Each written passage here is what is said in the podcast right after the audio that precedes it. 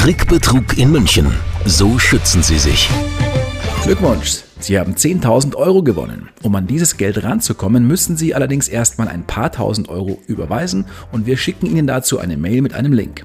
Mit dieser oder ähnlichen Maschen versuchen Betrüger an das Geld von älteren Menschen ranzukommen. Und um das zu verhindern, wollen wir von Radio Arabella Sie schützen.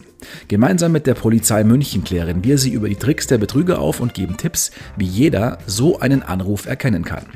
Heute geht es um die sogenannte Gewinnbenachrichtigung. Und dazu spreche ich mit Arno Helfrich vom Polizeipräsidium München, seit 18 Jahren im Bereich der Kriminalprävention und Opferberatung tätig. Radio Arabella. Gewinnbenachrichtigungen. Nochmal kurz erklärt, wie läuft das ab? Wie ist da die Masche? Ja, die Gewinnbenachrichtigung, die könnte Sie erreichen auf verschiedenen Wegen. Zum einen telefonisch, dass Sie einen Anruf bekommen. Es wäre also hier irgendeine Lotteriegesellschaft und äh, Sie hätten also jetzt tatsächlich mal was gewonnen. Ähm, in dem Moment ist man überrascht. Man sollte aber überlegen, habe ich denn überhaupt gespielt? Also spiele ich außer Lotto vielleicht noch irgendwas anderes? Ähm, die Lottogesellschaft wird es in der Regel nicht sein. Da weiß man, wie das funktioniert mit der Gewinnauszahlung. Also da wirklich vorsichtig sein, wenn man selber gar nichts spielt. Wie wollen Sie dann was gewinnen? Ähm, es kann Sie aber so eine Gewinnbenachrichtigung auch ähm, per Brief nach wie vor erreichen oder per E-Mail. Auch da nichts anklicken, die E-Mail nicht beantworten und vorsichtig immer dann, wenn Sie was gewinnen und Sie müssen erst einmal in Vorlage gehen. Also wenn Sie, sagen wir mal, 15.000 Euro gewonnen haben, dann freut man es sich natürlich und der Telefonanrufer freut sich auch für Sie und sagt, ja, diese 15.000 Euro, ähm, wenn Sie da rankommen wollen, dann müssen wir jetzt noch Überweisungsgebühren bezahlen oder wir müssen für ein gewonnenes Auto noch die Steuern bezahlen, die Einfuhr, weil das Fahrzeug ähm, ist ein, eine, ein Euro-Fahrzeug, das kommt aus Italien, wie auch immer. Also in dem Moment, wo Sie was gewinnen und Sie müssen dafür was bezahlen, dann ist es kein Gewinn, sondern es ist ein Betrug. Das sollten die Alarmglocken dann bei jedem ja, selbst ziemlich ähm, laut schrillen. Gibt es da aus den vergangenen Monaten, Wochen besonders ähm, krasse Fälle, die sich da ereignet haben? Wer will nicht gerne etwas gewinnen? Und da ist es auch so, dass wir immer wieder Fälle haben, wo die Leute dann nahezu die Hälfte von dem tatsächlichen Gewinn, den sie bekommen sollen, dann tatsächlich auch in Vorleistung gehen. Und dann, wenn sie dann wirklich mal, ähm, sagen wir mal, die Kontoüberweisungsgebühren, wie auch immer man das benennen möchte oder die Täter das benennen, bezahlt hat, dann kommt plötzlich noch, ja, jetzt müssen wir noch die Steuern bezahlen und jetzt müssen wir noch ein für die Einfuhr, wir müssen noch ähm, einen Wechselkurs mit einrechnen, weil das Geld kommt aus Russland, aus Amerika, was auch immer.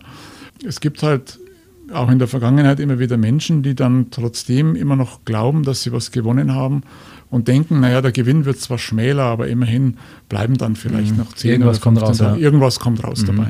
Von welchen äh, Summen, Dimensionen reden wir da? Also wir reden im Schnitt von einem Schaden von etwa 1000 Euro. Der kann natürlich immer ein bisschen höher sein, mal ein bisschen niedriger deutlich weniger als bei den anderen Delikten, aber immerhin ähm, sind es über 270 Fälle gewesen im letzten Jahr und der Schaden lag bei über 270.000 Euro. Gibt es auch äh, bei diesem Phänomen Möglichkeiten, die Täter dann wieder auszutricksen? Beim falschen Gewinnversprechen, denke ich, ist der, der Punkt dann äh, zum Aussteigen gegeben, wenn ich mir überlege, habe ich denn überhaupt gespielt und wenn ich nicht gespielt habe, kann ich auch nichts gewinnen.